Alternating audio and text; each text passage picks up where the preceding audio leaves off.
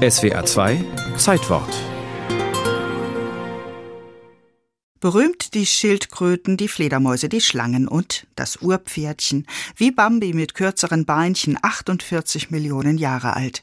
Schon Ende des 19. Jahrhunderts waren die wunderbaren Fossilien aus der Grube Messel bei Darmstadt bekannt. Wirbeltiere, aber hauptsächlich Fische bis zur Länge von 70, 80, 90 Zentimeter, Insekten in großer Zahl mit changierenden Farben, also wunderschön bunt. In der Regel versteinern nur Knochen und Kalkgerüste, aber in Messel? Da war es völlig anders. Auch die Knochen haben noch Federn bei Vögeln um sich herum, die auch in Rot, Blau, Grün geschillert haben. Bei Säugetieren erkennt man Haut, Haare und Mageninhalt, bei einem trächtigen Urpferdchen sogar die versteinerte Gebärmutter um den Fötus herum.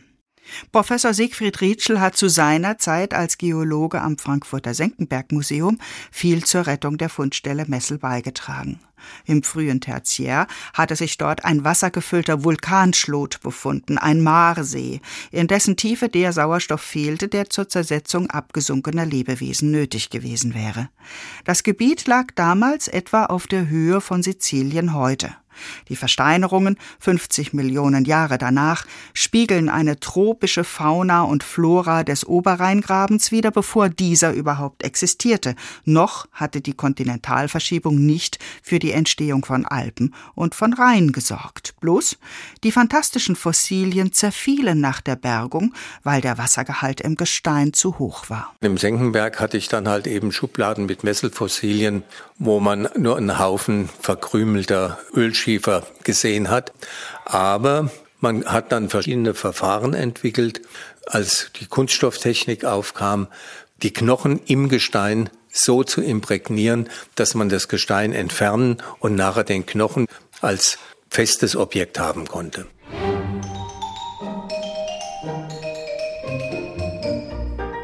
Und da wurde die Grube Messel wieder wertvoll, nachdem sie für das Land Hessen gerade wertlos geworden war. Seit Mitte des 19. Jahrhunderts hatte man dort zunächst Eisenerz, dann Ölschiefer abgebaut, bei einer Tiefe von 60 Metern aber Halt gemacht, weil der Tagebau zu gefährlich und zu aufwendig wurde.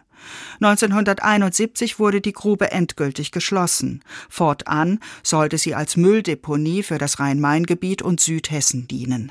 Das Senckenberg-Museum zusammen mit privaten Fossiliensammlern erhob Einspruch beim Oberbergamt. Bürgerinitiativen fürchteten den Lastwagenverkehr, klagten mehrmals vor Gericht.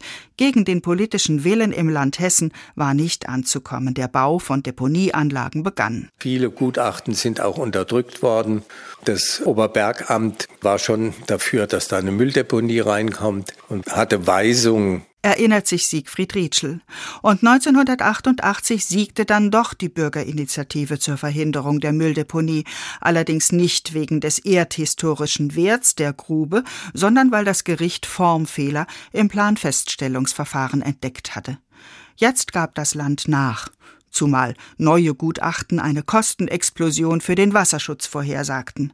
Hessen kaufte das Gelände, übertrug seinen Betrieb offiziell an die Senckenberg-Gesellschaft und so brachte es die einzigartige Fossilienlagerstätte schnell zu Weltruhm. Tiere, die dort fossil erhalten sind und ihre heutigen Verwandten nur noch in Südafrika oder in Südamerika haben, wie also Schuppentier oder Ameisenbär, die sind natürlich von der Wissenschaft her der absolute Knüller. Am 8. Dezember 1995 wurde die Messel Pit Fossil Site UNESCO Welterbe.